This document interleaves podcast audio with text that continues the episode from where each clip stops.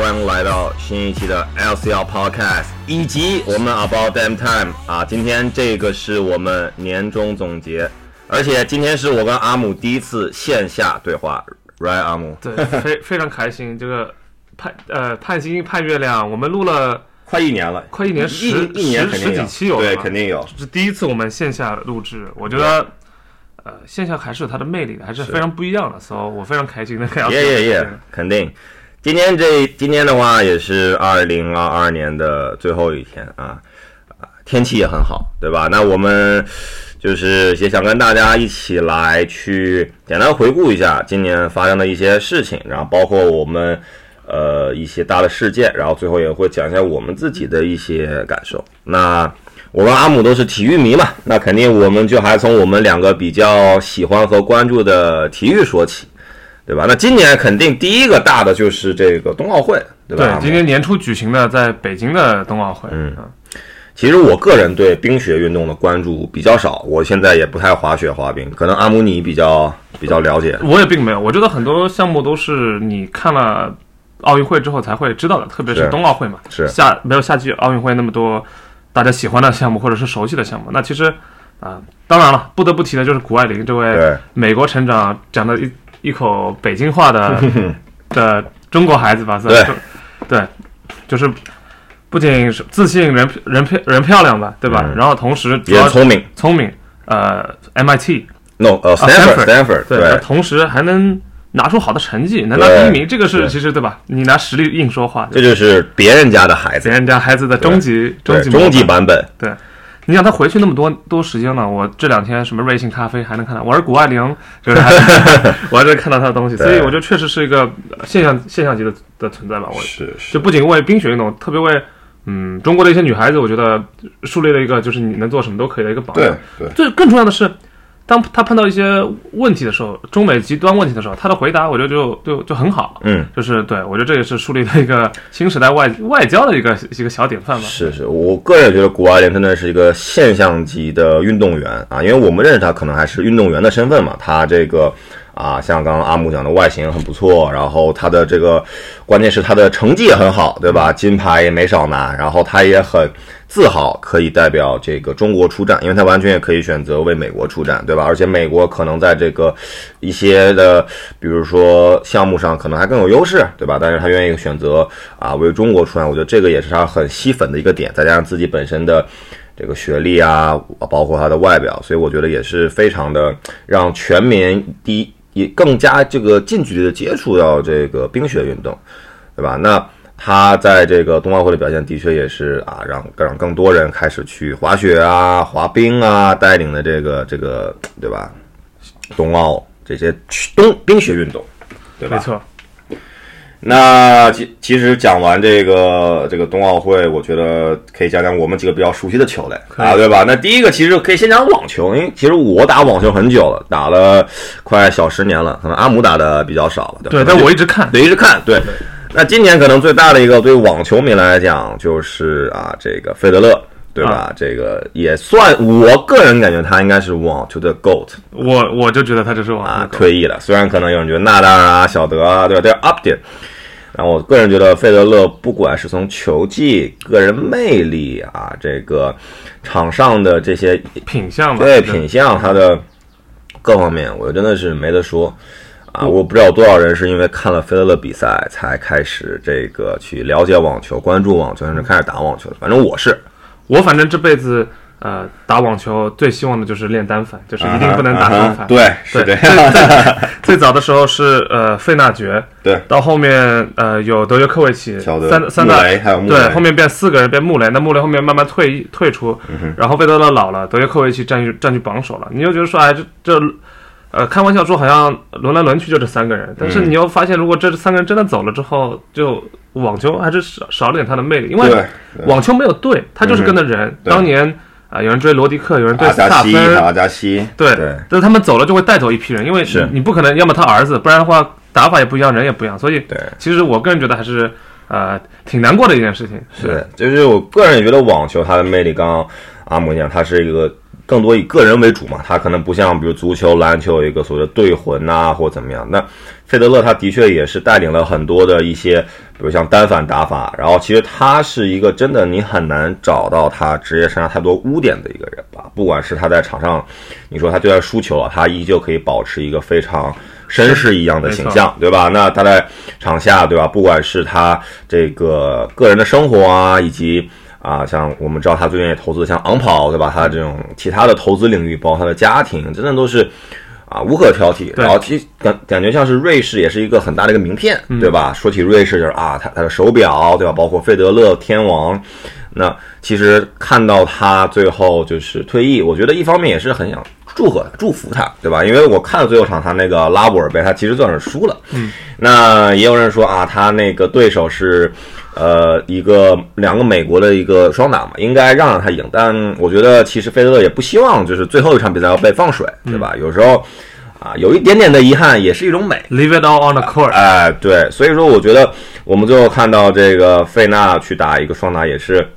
也是圆梦了，对，让这么多年很多这个网球迷有一点点的这个，对吧？感觉是一个挺完整的一个职业生涯的。我觉得他的这个职业生涯应该是百分之九十九点九的网球运动员所羡慕、也想拥有的。我看到最后他在说退役呃演说的时候，纳达尔其实比他哭的可能更厉害，是眼睛里面都是泪水。所以是英雄惜英雄吧，当年。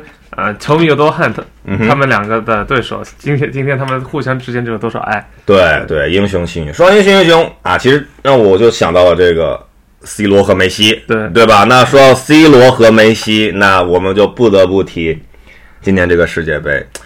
今年世界杯其实我们之前做了两期吧，对吧？就是聊了挺多的，我觉得。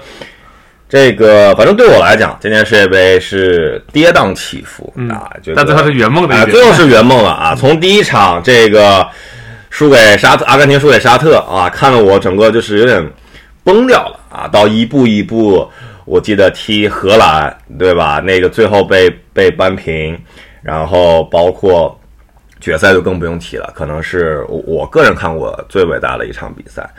那这个其实 C 罗和梅西在。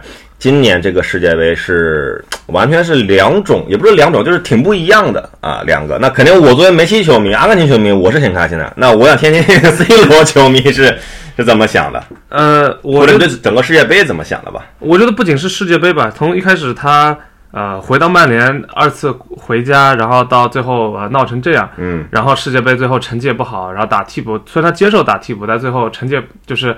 呃，八分之一决赛出出局吧？那我觉得，嗯，没什么好说的。这可能一个是命运，一个是性格使然。就 C 罗他的性格就是这样，你那么坚毅、那么强的性格，就必然会造成不管是队友、对手和一些决定上的一些一些问题。那今天其实我也知道，他这是加盟了啊沙特的一个一个球队，就挺唏唏嘘的吧？以前想到说。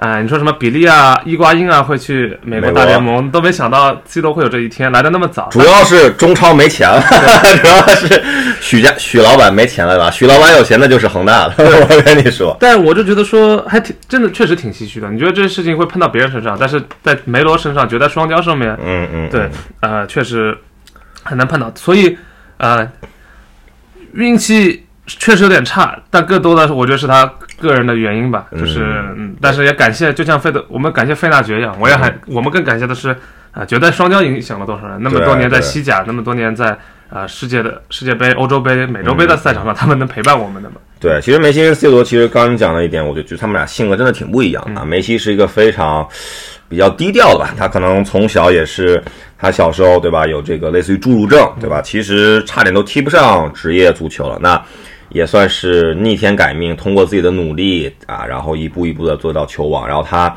其实，在职业生涯末期，你看离开巴萨，他也很不开心。那现在去了巴黎，然后也有传闻说他啊，职业生涯末期可能是会回到他。最早挖掘他的那个纽纽维尔老男孩队啊，就是阿根廷的一个本土的球队。其实跟很多的这些阿根廷南美球员都一样，他们最后都回到比如河床啊、博卡啊，或者像巴西桑托斯，对吧？就落叶归根，就是这个比较完整的一个这个这个职业生涯。包括那个苏亚雷斯也是回了乌拉圭的本土的球队嘛。那 C 罗可能就是。嗯，相对来讲比较怎么讲？你不能说他特别商业吧，但他可能还是希希望能够在一些不同的舞台去闪耀，对吧？就是嗯，经历了前几年可能啊，从这个曼联、皇马到尤文，又回到曼联，然后其实可能觉得在欧洲五大联赛有点，嗯，就是有点累了。我感觉他感觉是累了。那沙特的话呢，肯定这个钱是没得说的啊。然后又去不同的舞台去去闪耀一下自己，然后包括我觉得商业价值应该也是蛮大的。那他可能有另一种自己的思维。但是我个人觉得竞争力方面，你说下一届四十一岁能不能再去打个替补，像佩佩做个老将这方面，还是对看他心态的调整吧。对对，我觉得这个肯定就他的职业精神跟状态，我是不不容置疑的。但是最后你人比不过，对吧？毕竟是个机体，是个社会老化嘛。那那就很像，比如篮球里像这个像罗斯，对吧？曾经也是最年轻的 MVP，然后现在在尼克斯打个第六人也还可以。对。对吧？就他心态自己能不能接受？是是是，能不能发光发热？对。然后其实世界杯我我也不想太多聊嘛，只不过就是回过去，今年他是我个人觉得为数不多让我很开心的事情，就是 因为我不单不单是阿根廷夺冠这件事，就是整个的我觉得那一个月啊，其实算也算是我们后疫情时代啊，整体。就是你会觉得说啊，有一些事事情可以让大家可以真的去啊关注啊，然后大家可以去聚在一起，对吧？然后可以去享受一个全世界的这么一个盛宴。我觉得这个还是比较。我已经很少看到全世界人民为了一件事情，大家能同时在社交媒体上对去 celebrate，celebrate，对，就是这种。呃，我觉得生命和人生还是需要更多的这种瞬间。是，所以你不得不说，这个足球真的是世界第一大运动，它真的可以有这种魅力啊，让多少人可以天天去讨论它，甚至是从来不看球的人，他也会稍微想去关注一下，对吧？然后你看到朋友圈、社交媒体各种被刷屏，对吧？所以我觉得，嗯，四年一次确实是可以。有这么一个机会，让大家可以去去去去享受生活吧。我觉得运动也是生活的一部分。那我觉得这个还是非常非常重要的。说说到足球，可能跟中国球迷更有关的是，呃，女足亚洲杯。是对啊，女足亚洲杯之后，我们又夺冠了。我们是亚洲呃当之无愧的的王者吧。然后其实这一路有坎坷，然后有，但是你就觉得说，第一次原来啊，中国足球 能那么美好。对，嗯。包括之前啊打日打打韩国打日本，对，最后绝地绝绝地啊落后之后呃反呃反击，然后绝绝杀绝平，然后绝杀。这个这种剧本其实看的不多吧？我觉得啊，中国女女子三大球确实一直以来都是给在世界历呃舞台上都是给我们惊喜的。对啊，那除了女足，那明年其实二三年。澳大利亚和新西兰的女足世界杯就要开始，所以我觉得这个也是可以可以关注一下，就关注一下。对，因为的确，其实呃，我个人看女足很少嘛，但我也是。但是男足你世界杯确实，对啊，我觉得这个我们也不想去过多的批判这个中国足球。我觉得其实阿姆也跟我很多次讨论过说啊，中国足球虽然说我们知道他表现不是那么好，对吧？然后我们也支持过、失落过，但是。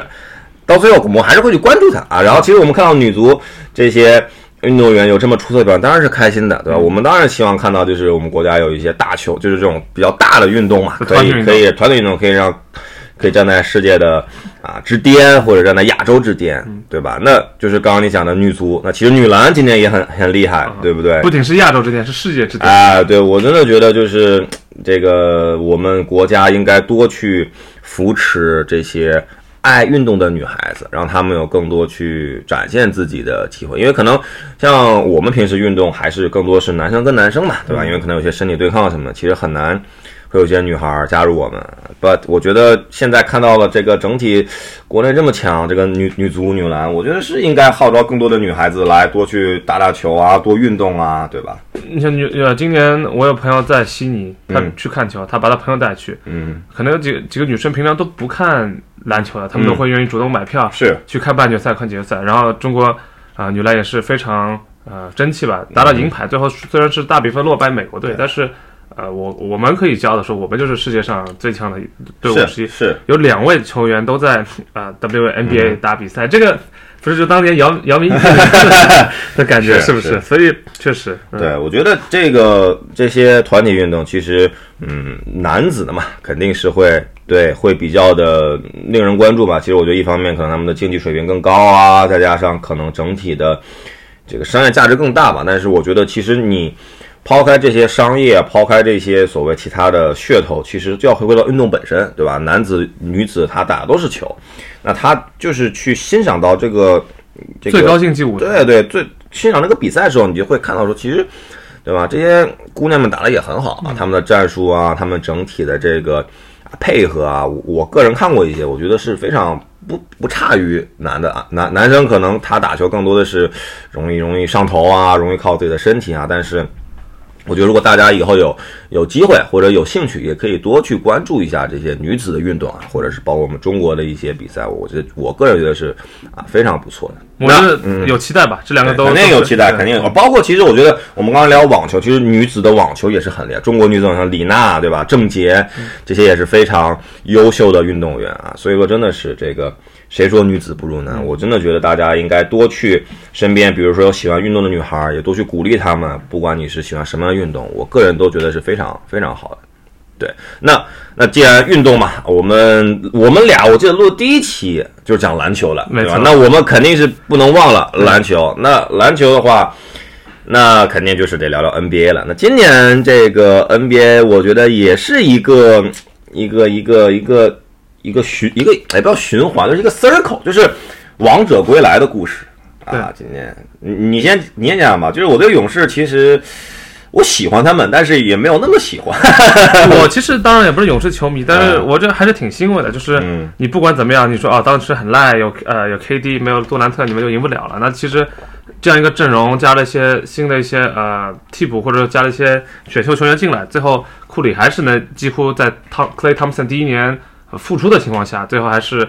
呃，得到这个总冠军，我觉得还是一件非常欣慰的事情吧。我很为库里开心，我就觉得说，虽然不是三连冠，对吧？啊，他是八年四冠，对，也很强了，这很强了。这个这个就是能到能作为主力在八年里面成就保持状态且得到四冠的，我觉得其实其实不多，真的。其实很少，可能就是你说我们抛开公牛或者是湖人，那可能马刺对吧？那个时候五年三冠，对吧？那其实我觉得，呃，勇士这个再次登上这个对吧？这个这个世界之巅世界之巅，其实啊，一方面你不得不承认库里啊，包括整个金州的这个体系是如此的怎么讲，奠定了现代篮球吧？就他们这种传传啊、投啊这种无球掩护啊，再加上整个的体系，我觉得是是是让这个篮球慢慢从一个比较大个啊大个作为这个主导的一个比赛，慢慢变成一个啊离篮筐越远，对对后卫这种，然后其实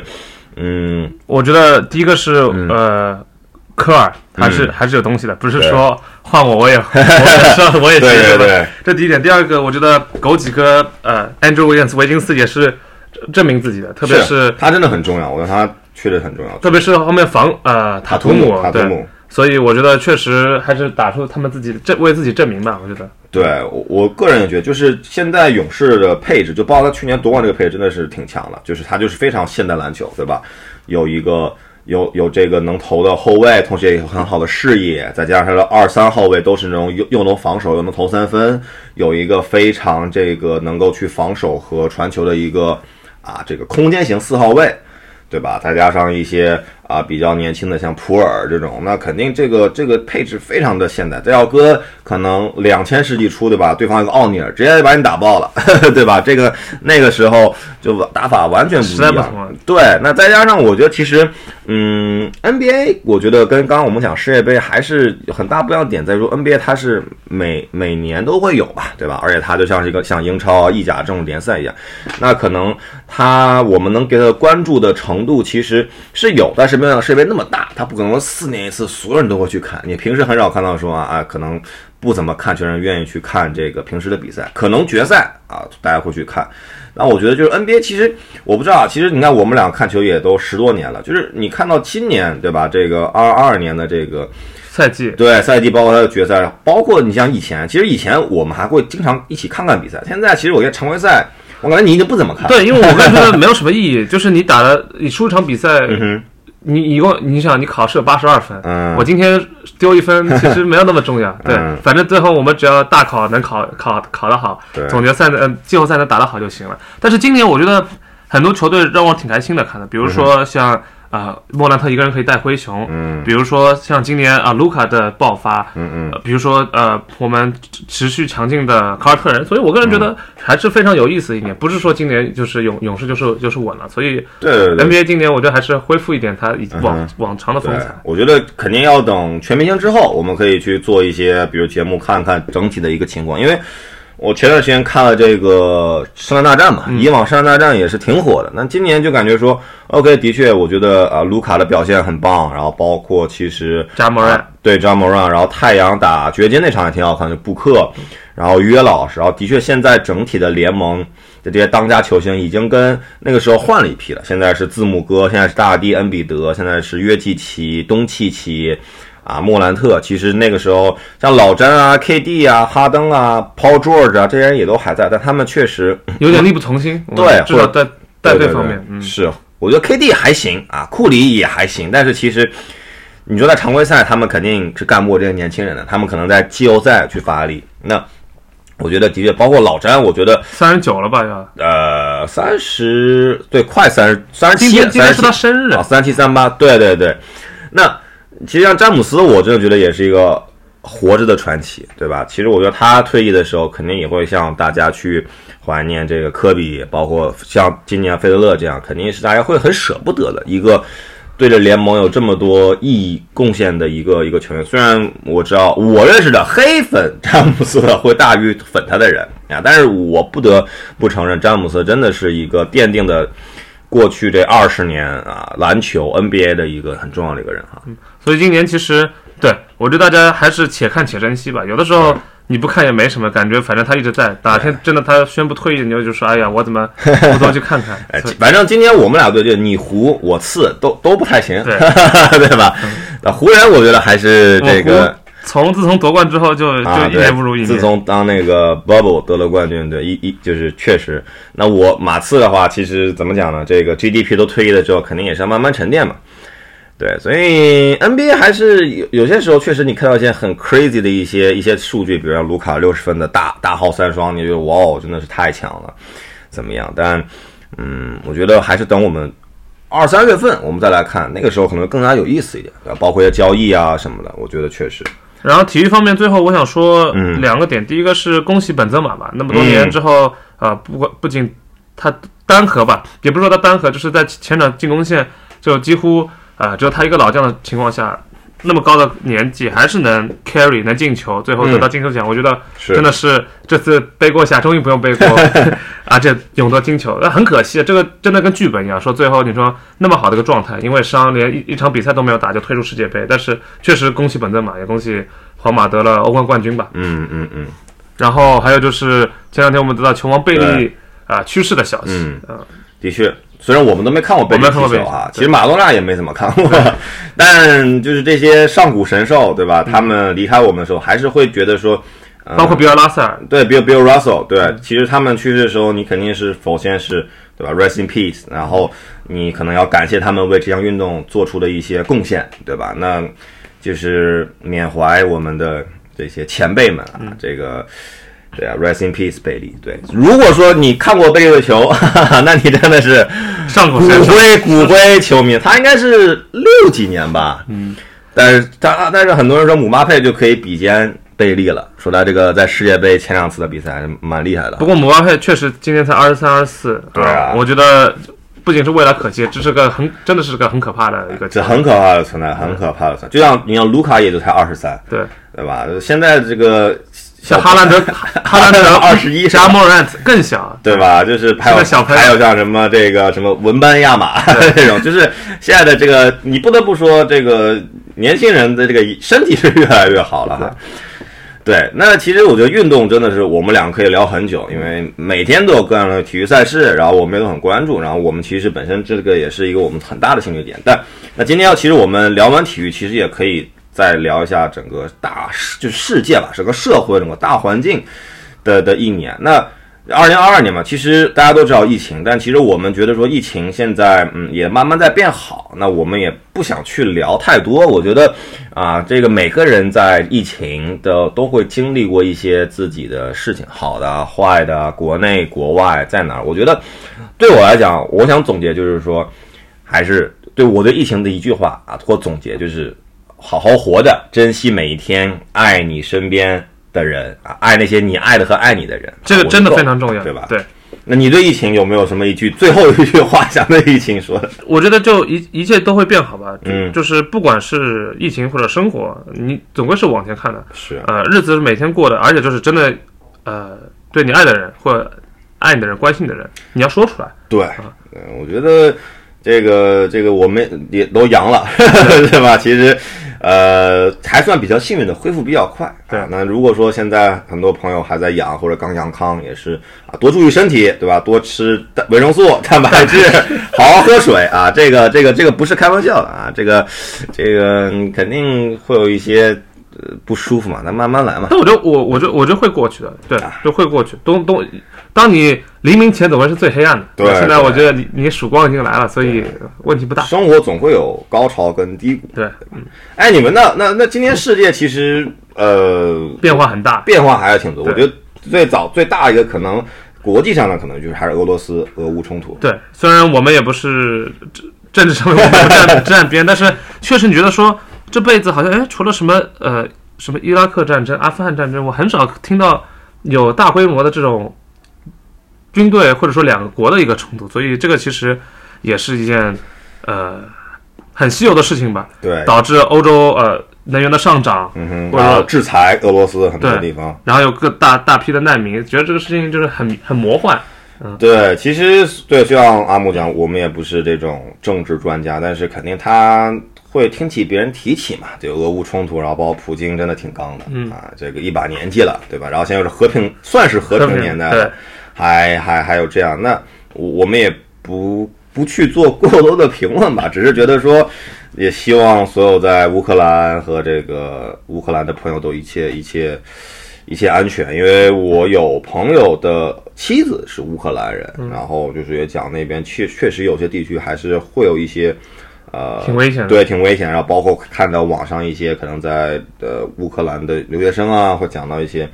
嗯，的确，我个人觉得，在我们还是也要去去感恩，说在和平年代，对吧？我们在一个比较安全的国度，对吧？然后也不会去经历这些战争。对，那我觉得，呃，说到和平年代，有一位呃，一一位一位是一位老人吧，一位使者，今年也离我们而去了，那就是 伊丽莎白女王。嗯哼，她她是经。经历过战争年代、和平年代，经历过多位首相，各种事情是永远在线的。呃呃，英国英国女王吧，今年也是去世了。其实我觉得，呃，英国女王给我的一个感觉，其实有很多时候就和嗯老，比如说像老詹一样 的一个运动一样，你就觉得说她永远在那儿，好像你说真的有什么作用吗，好像你也不觉得，但是她就是一个 figure，她就是个在那边的一个给人的一个印象和支持，精神上面的支持，所以也是一件挺。超长待机的女王也是，对对，女王就是就是感觉她已经在位真的很久了，然后她确实也对很多呃，比如欧盟国家，甚至是那些英属国家，她的震慑力很强，对吧？你看到她还是会怕的，就包包括你，你跟詹姆斯对位，虽然他现在年纪大，但你看到他还是会怕的。对，呃，就是他可能很知道怎么去处置人际关系吧，因为我也看那个 Netflix 那个剧《Crown 皇冠》，所以也是讲述他和他们家的生平。所以，对一些大的事情，除了他们家之外，对一些政政局啊上面，他会做到一个非常啊调和剂的作用嘛。所以，还是一个非常啊非常非常伟大的一个人。对对，然后其实不光呃不光是这个英国女王嘛，其实我们啊中国对吧，也是有一个呃伟大的这个啊政治家领导人离开了我们啊江泽民同志。那其实我们小时候是江泽民，对这个是是中共中央总书记，对啊对吧？那。这个江爷爷的确，我我我反正第一次可能在，呃，出洋出出洋出哪意，这个可能很多人知道这个梗，但我觉得他确实是一个，我看过他的一些介绍，在他是个非常热爱学习的人，他这个会很多国的语言，然后其实他也在一些国外，他在哈佛大学做过美就是演讲，还是用英语演讲，然后也是一个非常嗯。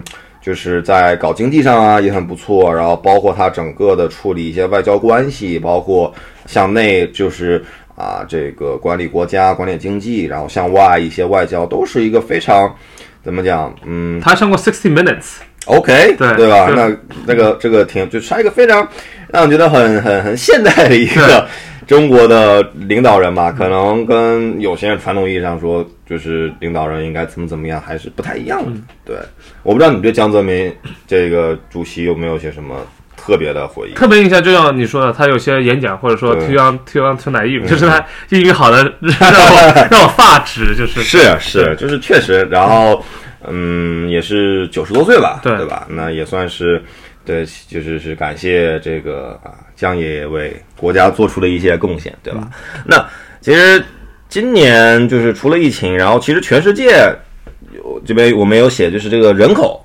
啊，总人口其实是在突破，但是其实很多时候我听到的一个点就是这个出生率和结婚率在很多发达国家是在持续下跌的。没错，今年其实是总人口突破了八十亿。我们知道联合国啊、是宣布在菲律宾出生的一个婴儿正式被任命为第八十一个出生的小孩子。yes. 对，但是就像在发达国家或者是发达地区，或者我知道至少都在上海也是，嗯就是呃生育率和结婚率大大降低，人口老龄化其实是至少是在国内我觉得面临一个问题，大家觉得说呃不知道为什么结婚，结婚了之后是也不想生小孩，因为贵，经济压力大，呃对，所以不愿意去做这个事儿。对，好像是韩国吧，就是已经出现负增长了。就是我看一下这些国家，像韩国啊、日本啊，包括一些北欧的国家，那其实他们普遍都是年轻人不想结婚、不想要小孩。其实这对国家来讲是一个挺大的危机的，因为你没有更多的新生儿，说明你的国家的劳动力或者以后的人才是慢慢在减少的。对对，但同时他们也很多这种刺激，比如说啊，要给你补贴啊，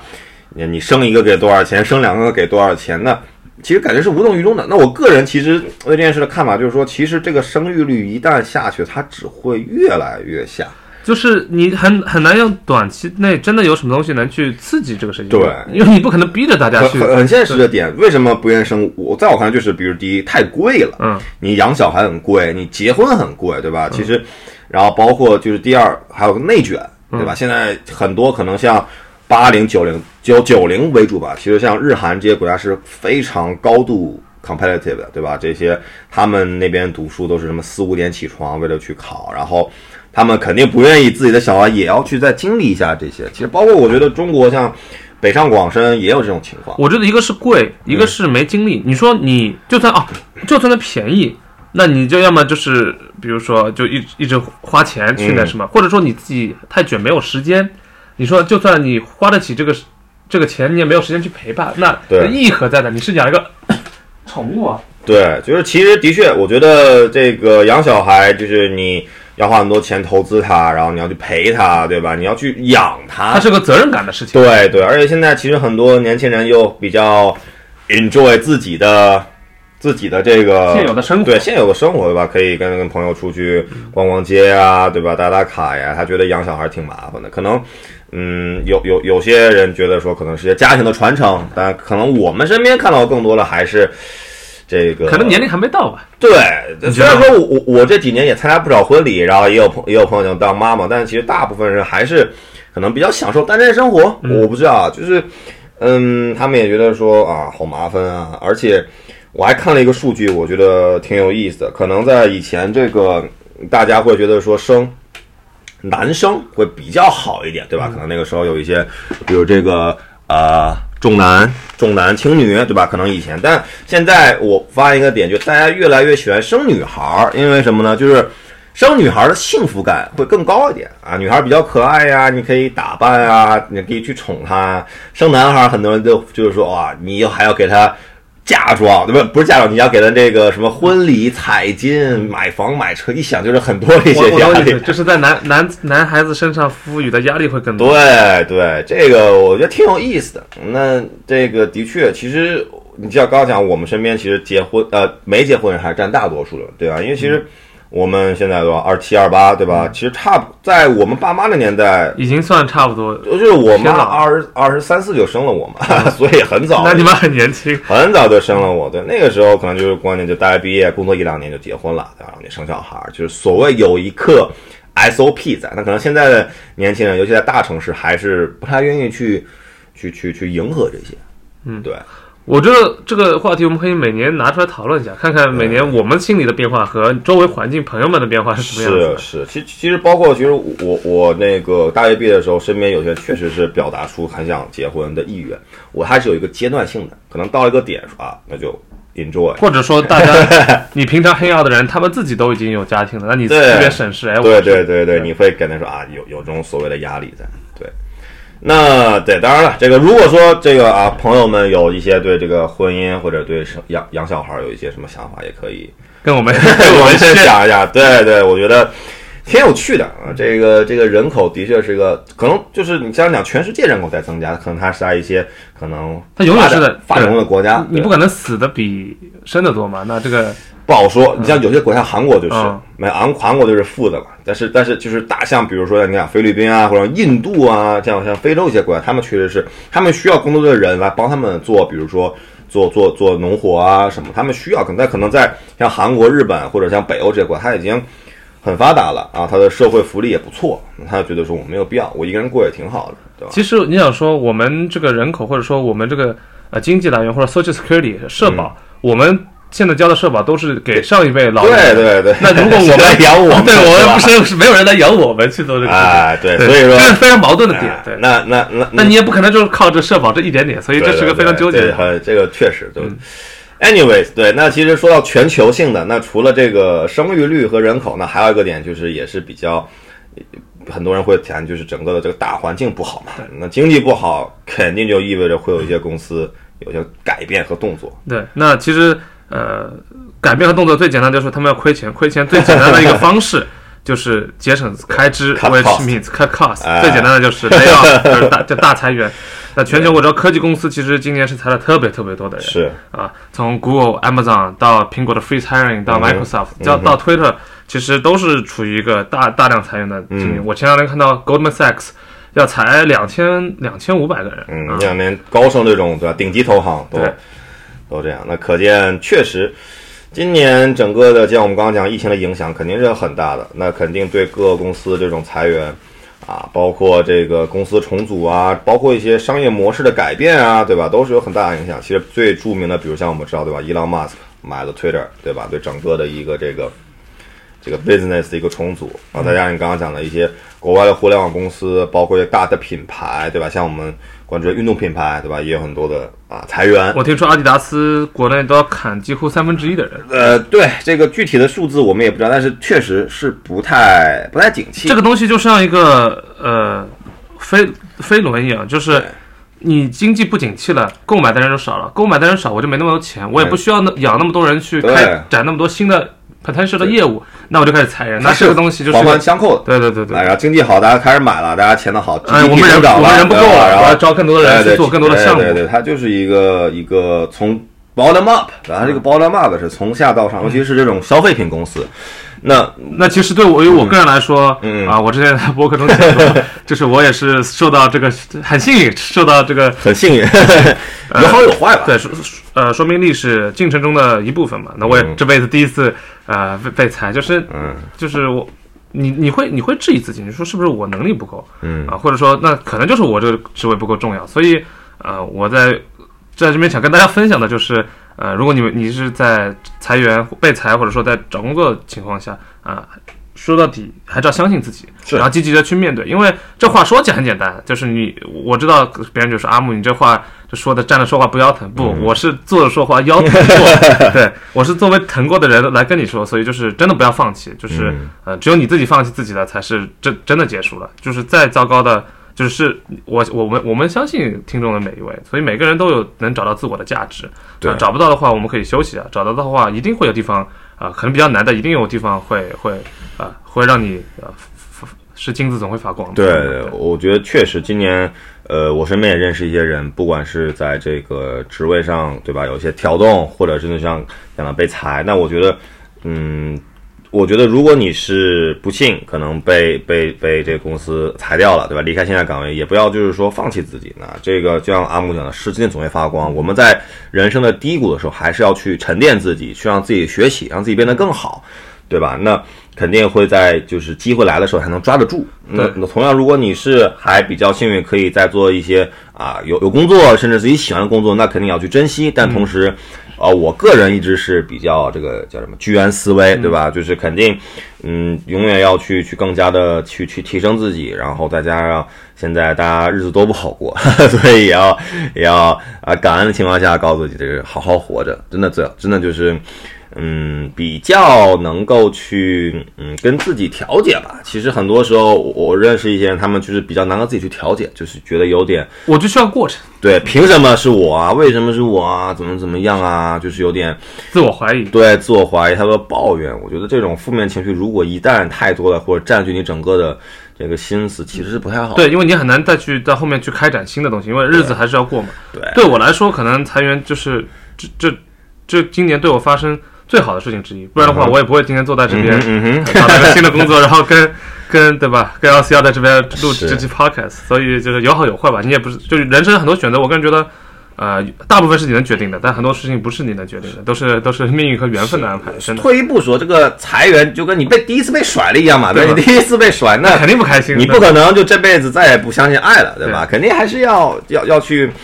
怀怀抱一个对吧？相信会更好，对吧？那所有人，我相信第一次被甩或者第一次失恋都很难过，对吧？因为尤其是你在付出了一些真的感情、付出的努力中啊，你没有办法继续下去，但你还是要对吧？去去提升自己，那可能在之后遇到更好的一个伴侣，对吧？我觉得这个的确也是一个呃，我好的一个类比，是吧？对，好，也不是阿斯确实是情圣啊。哎，不要这样，我只是希望去鼓励大家吧，因为其实。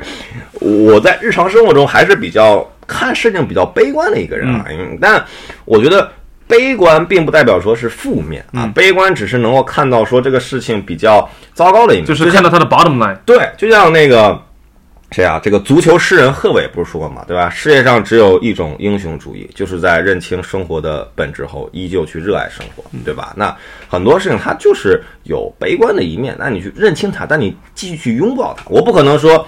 啊，恋爱中有吵架，有甚至可能分手，我就再也不去恋爱了，对吧？工作中有被裁，有不如意，我就不工作了，对吧？运动中有受伤或者有有输球，我就不去了。我觉得这个不是这样的，而是说你要去认清他有最差的一面，但你还是愿意去热爱他，对，热爱他，并且给予百分之百的努力和和热情，对吧？那我觉得这个是是我想去分享给大家的，对吧？那。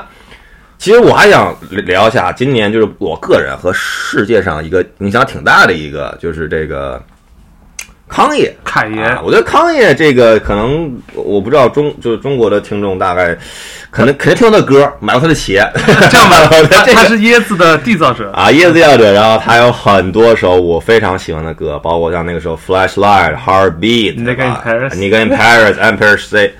然后包括那个 Runway，对吧？包括他新专辑 Close on Sunday，我觉得他在音乐上、设计上、艺术领域的这个 man，他造化，造化真的是太全面了，对吧？我觉得他他，你想他这个椰子影响了多少潮流？从 Nike 那个时候，对吧？Red October，对吧？到后面这个三五零、七五零，到烂大街，对吧？就是它确实是影响了很多。但但包括今年，其实对，然后但他现在，但他确实，我觉得天才跟疯子就是在一线之间嘛，对吧？那那你触碰到了一些行业中不不能碰的底线，是这个东西就是有点有点玩火了啊。但是我个人觉得 康业身上还是有很多我自己很欣赏的点啊，这个。这个唉，确实，我觉得他也是挺他跟伊朗马斯克两个人啊，我觉得是我非常怎么样崇拜的人吧。就他们这种才华啊，在他们各自的领域或者是多个领域展现出来了，我自己是非常的佩服。就是活成，就是也不能说我想活成他们的样子，是不？我想拥有他们一部分那种，我就已经很很知足了。嗯。没事，他们你拥有的也是他们，他们不所不曾曾拥有的。康也 man，对，其实二零二二这个，我我个人感觉就是过得还是挺快的，对吧？我觉得如果说我们在今年最后一天来录这个节目，就是总结，我昨天还在想，我我其实对我来讲，今年我最大的一个一句一个感受，用一句话就是 “the days are long, but the years are short”，嗯，对吧？就日子可能你觉得一天过了很长，就是从啊起床可能八九点，你去公司上班，你下班怎么样，一天就觉得好漫长啊。但你回过头来看，哇，这一年就这么过去了。我今年最大的感受就是，还是要做一些嗯自己觉得能记在心里的事儿。是，对，因为你每天的工作有一部分一定是呃疲劳且重复且没有意义的，但是呃生命中不仅仅只是这些东西能记起来的，多年后你不会想到二零二二的时候，你想到哎呦我做了多少天工作，我做了多少事情，而这些呃瞬间 moment 打动了我们，你就说哦对吧？你二零二二你一定会想起世界杯，所以呃当然世界杯四年一次，每个人有自己心中不一样的世界杯的时对。的 moment。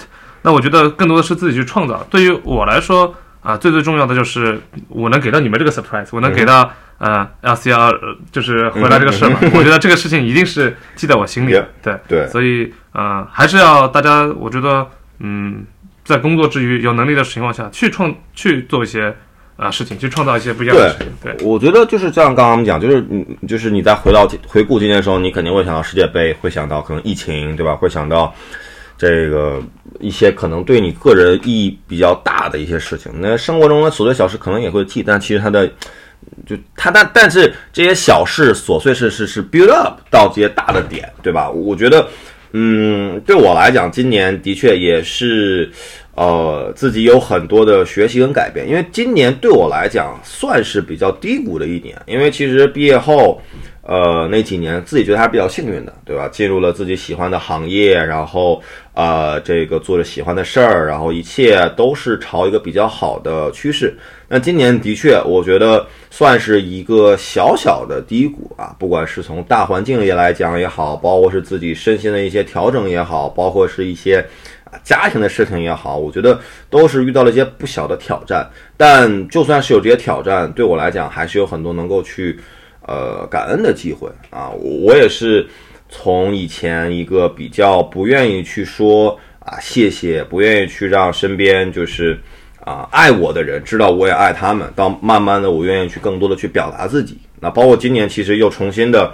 开始录播课啊，我觉得这也是一个很好的契机，对我来讲，对吧？又重新，嗯，重新找到了一个可以去分享自己情绪的一个一个出口。我觉得这个是很重要，就是我们要，我反正是比较去愿意去记录一些自己的生活。我觉得啊，不管听的人有多少，不管你同意或者不同意我的观点，那对我来讲，它就是一个我可能回过头来看说啊，我在那个时候经历过这些事情，我有这些想法，那也是一个成长的一个一个记录。对，这这个呃，说到这个，打个小广告，但是 About That Time 当时我做的初心就是这样，啊我也不是说要有多少人就把它做的多火多大，我觉得就是因为记录我们自己的事情，可能它做不了很大，但是对我来说也是个出口，是记录的一个是方式和一个平台吧，我觉得说。对，但后面最后就是我俩 成了这个兄弟节目了啊。About That Time 其实后面录的也不多了吧？就是除了连 LCL 合并了，我被收购了，被并购了，吧？Merge Acquisition 没有啊？我我觉得其实对，其实我自己是很喜欢听播客的啊。其实我们可以聊聊播客，就因为我是听播客听了五六年了嘛，在在美国，因为美国人喜欢听，他们天天要开车啊什么的。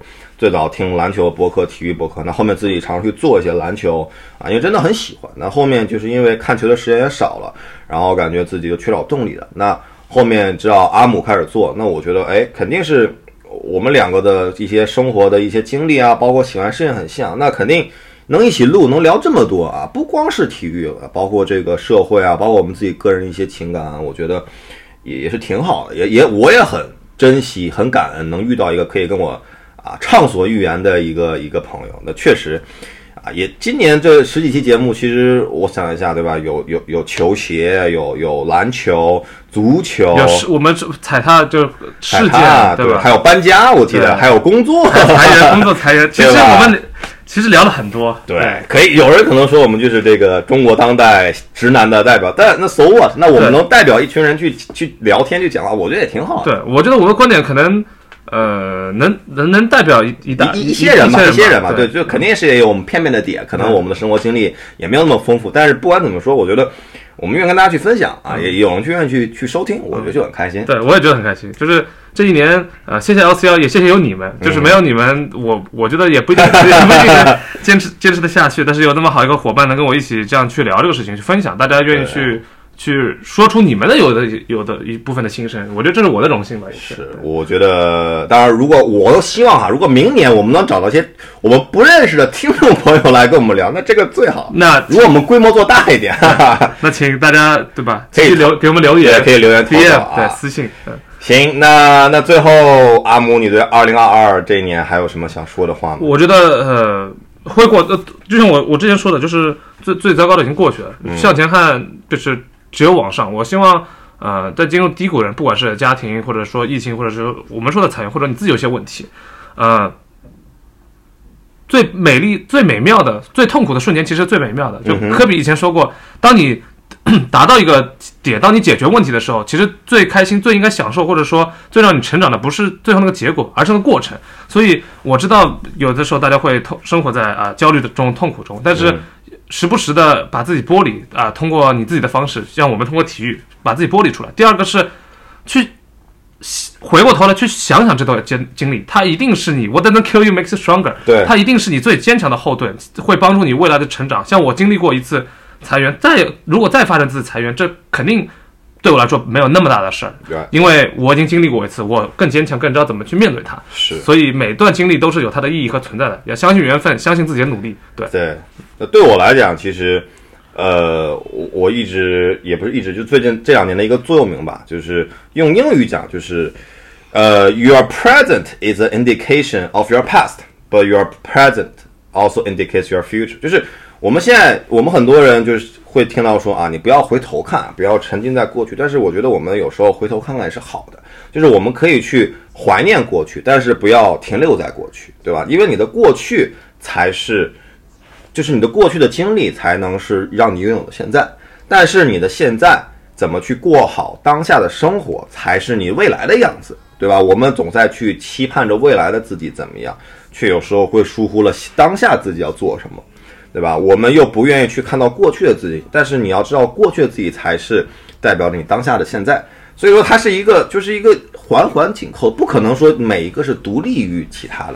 你今天做出的决定，就是你当年到从 从生到现在所有的决定和积累的合成体，才是你的现在。有点像蝴蝶效应，但是其实我觉得，就大家很多时候不要想去孤立某一个事件，而是想到说可以更好去。看整个全盘，然后同时我自己今年也是非常愿意去和自己对话啊，跟自己对话，去内省，去找到自己生活中的一些可以变得更好的点，对吧？那我觉得这个是很重要，尤其是今年有很多安静的时间，有这些安静的时间，你肯定愿意去审视自己，审视自己，对。所以，那今天就是这个我们二零二二年最后期节目，十二月三十一号，十二月三十一号，对吧？那我们今天，对吧，就会把这个节目发出来。那希望大家，对吧？二零二二都过得是开心顺利的吧？或者说明年吧，希望大家，哎，明年也会越来越好，心想事成，然后，啊。一切顺利，一切顺利，健康，找到新的自己的目标，然后多出去走走吧。现在对对对，多多出去看看，其实外面的世界还是很精彩的。对，所以也是也是很感恩啊，这这跌宕起伏的一年终于要画上句号了。谢谢大家的陪伴吧，谢谢 L C L 的对我这一年的陪伴，对，也谢谢大家这听众朋友们的陪伴。对，好的，那就今天节目到这边，谢谢大家，我们明年见，明年见，拜拜。